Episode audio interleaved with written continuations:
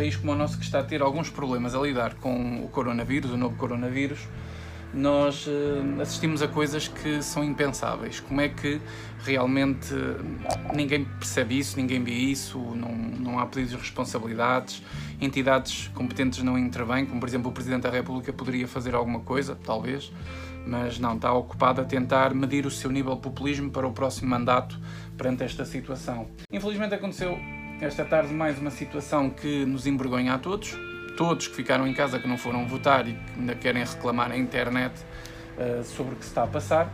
O, o Chega tinha pedido para retirar a questão do diploma sobre as prisões, de libertar os presos, pode ir quase até 3 mil presos, serem libertados, são cerca de 10% da população uh, de, de, presos, de prisioneiros aqui em Portugal, 10%, é, é uma coisa muito grande.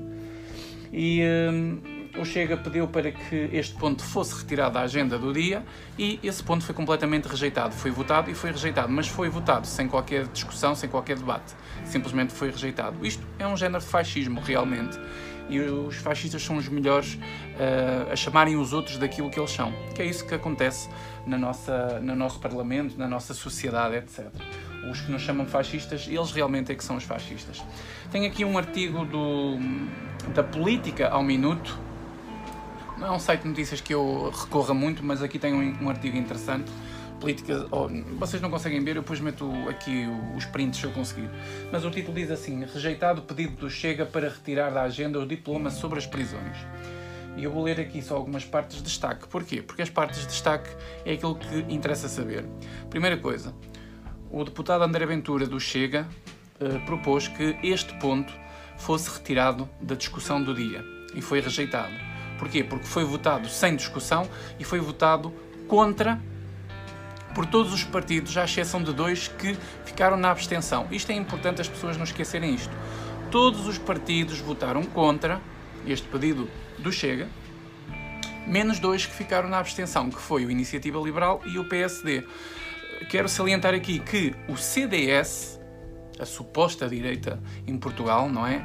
A direita permitida pelo, pelos marxistas portugueses, votou contra uh, este pedido do Chega. Ainda há aqui uma situação que, que eu queria salientar, que o André Ventura pede à Câmara para retirar este ponto da agenda, mas uh, foi, uh, foi, não foi considerado, votaram contra. E a resposta do, do, Presidente da Assembleia da República, Ferro Rodrigues, que é o novo fascista democrático, ao, ao ponto que chegamos a ter um fascista democrático na Assembleia da República.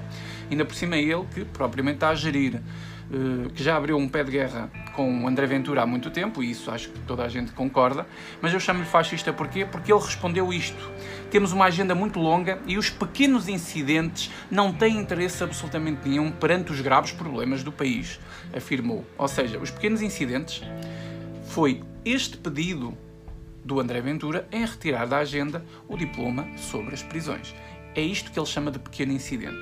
Outra coisa interessante que aconteceu aqui é que hum, no arranque do, do plenário uh, estavam entre 70 ou 80 deputados na sala, bem mais do que o fórum de funcionamento necessário. Ou seja, ultrapassou a cota necessária numa situação destas do funcionamento para, para, para, para fazerem as votações, composto por um quinto dos parlamentares, que deveria ser só 46 pessoas.